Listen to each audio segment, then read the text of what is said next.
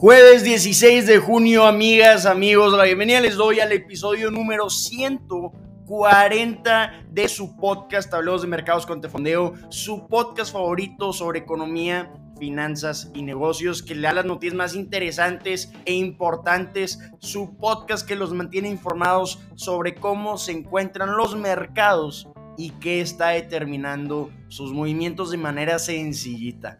Antes de empezar, vayan compartiendo este episodio en sus redes sociales con sus compañeros de trabajo, amigos, amigas, familiares, con quien sea, pero compártanlo y pónganos cinco estrellas en la plataforma donde nos estén escuchando. Ánimo y empezamos.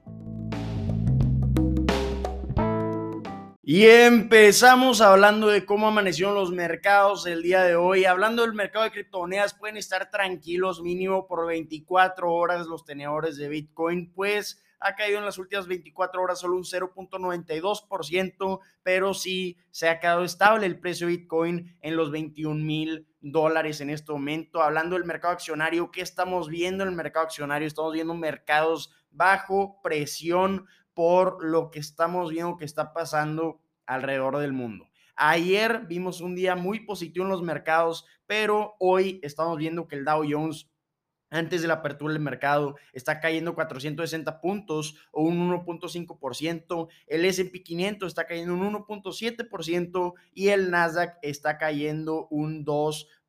Hablando del rendimiento de los bonos del Tesoro de Estados Unidos a 10 años, estamos viendo que se encuentra en 3.44%. Es increíble ver este incremento considerando que habían cerrado en mayo en 2.84%. Entonces, increíble ver estos movimientos, es parte de lo que está causando presión en los mercados el día de hoy. Y todos estos movimientos vienen después de que se finalizó la reunión de dos días de la Reserva Federal de Estados Unidos para discutir sobre los incrementos de la tasa de interés. Ayer vimos que se anunció un incremento de 75 puntos base, que es el incremento más grande desde 1994.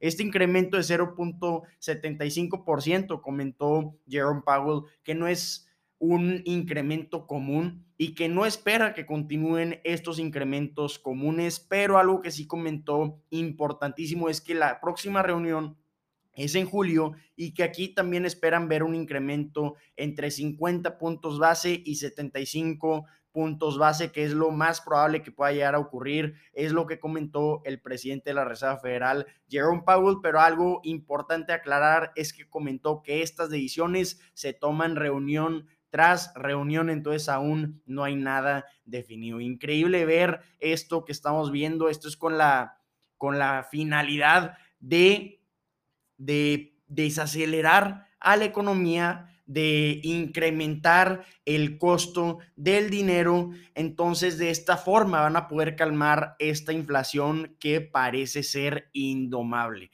El incremento que esperamos ver para la reunión de ayer era de 50 puntos base, ya lo habíamos comentado en este podcast, pero la semana pasada, el viernes, se publicó el índice de precios al consumidor, donde vimos un incremento anual de 8.6% en este índice. Entonces, esto llevó a la Reserva Federal a tomar esta decisión de incrementar la tasa de interés un 0.75%. Se espera un incremento para, para el final del año. Se espera que el total de los incrementos representen 175 puntos base, entonces falta que incrementen estos 175 puntos base, que es más de lo que estimaban que incremente la tasa de interés en marzo de este año. Entonces, pues ya sabemos que es muy difícil ver estos incrementos en la tasa de interés porque ya sabemos cuál va a ser el punto final de estas decisiones. Se va a desacelerar la economía, va a poner algunas personas desempleadas, pero ese es el objetivo de la Reserva Federal en este momento, aunque sea desafortunado,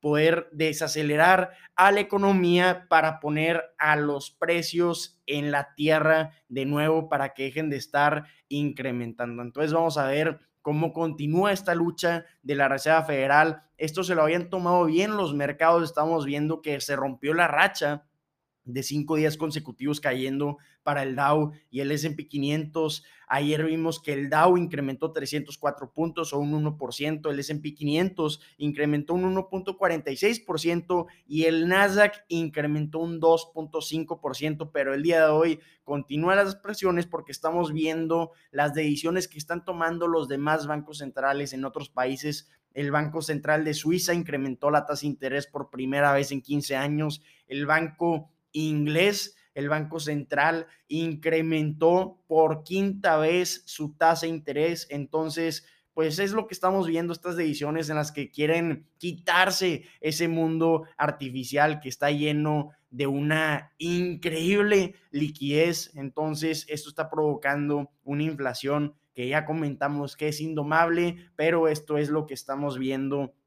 en los mercados del día hoy, es lo que está moviendo los mercados en el día a día durante estos días, pues no hay resultados trimestrales, no hay datos económicos fuera de, de estos que se vayan a publicar que puedan afectar a los mercados. Entonces, interesantes movimientos en estos días por la tasa de interés. Hablando de cómo van los mercados, pues estamos viendo que el S&P 500, ya habíamos comentado que se encuentra en un bear market, está bajo un 21% desde su punto más alto en enero. El Nasdaq está bajo un 32% de su punto más alto en noviembre de 2021 y el Dow Jones está un pelo de estar en un bear market, está bajo un 17% desde su punto más alto de enero.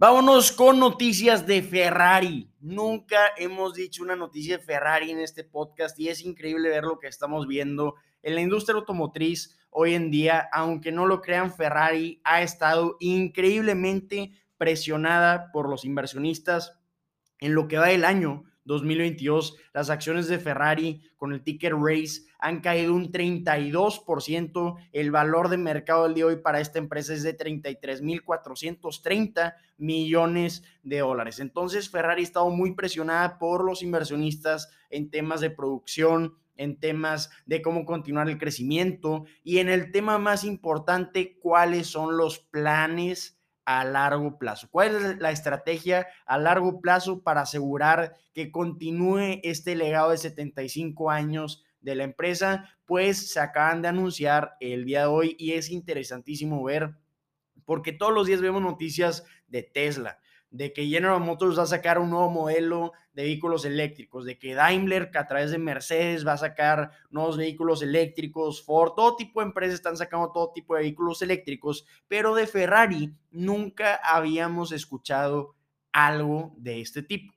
Hoy ya se anunció cuál es la estrategia a largo plazo de Ferrari y ya en 2025 vamos a estar viendo el primer vehículo completamente eléctrico de Ferrari.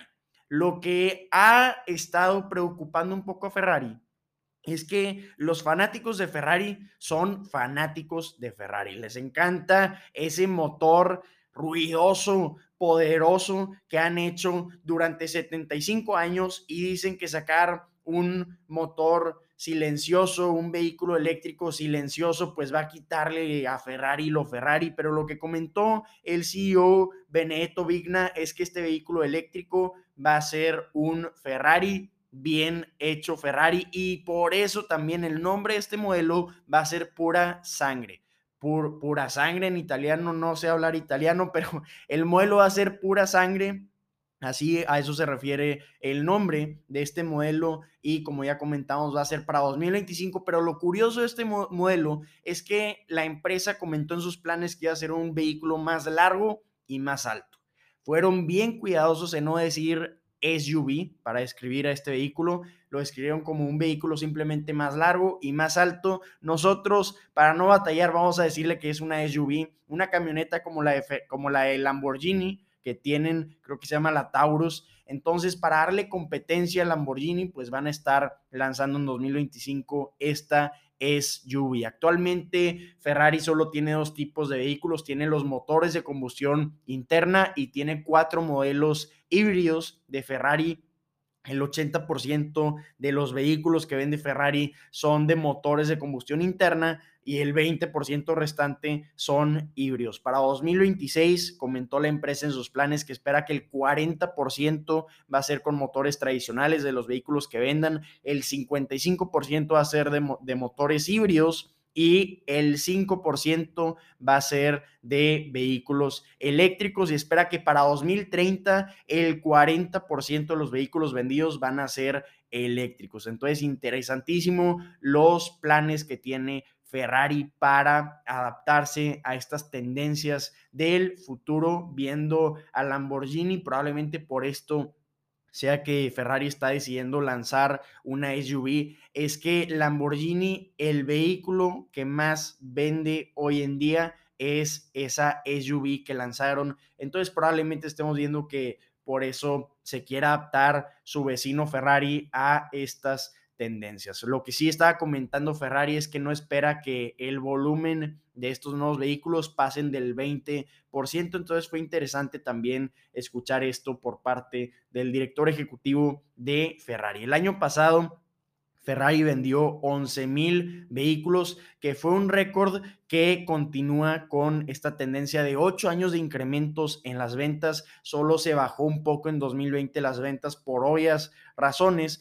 pero lo que han estado presionando los inversionistas es que Ferrari tiene un límite de producción anual que se pusieron de 7 mil vehículos. No han cambiado esto por unos siete años, pero sí están comentando que probablemente puedan comenzar a incrementar este límite de producción. ¿Por qué hacen eso? Para cuidarse de tener vehículos de más y que esto pueda dañar a los precios. Entonces, al limitar la demanda, se quitan ese poder que tienen para ponerle precio a sus productos. Entonces es interesantísimo esto. Podemos ver que el Ferrari más barato está en 250 mil euros, que son 260 mil dólares, y hay algunos modelos que pueden llegar hasta un millón de dólares o algunos que valen más de un millón de dólares, pero por eso, por ese límite de producción que tiene Ferrari y por esa continua demanda que hay de esos vehículos, podemos ver que esta empresa no ha sido afectada por el entorno macroeconómico como otras empresas automotrices. Lo que comentó Ferrari es que espera que va a incrementar los ingresos en promedio por año 9% hasta 2026 para llegar a 6.700 millones de euros. También están esperando un margen operativo entre 27% y 30%. Entonces, interesantes los planes de Ferrari. Vamos a ver cómo se lo toman los inversionistas.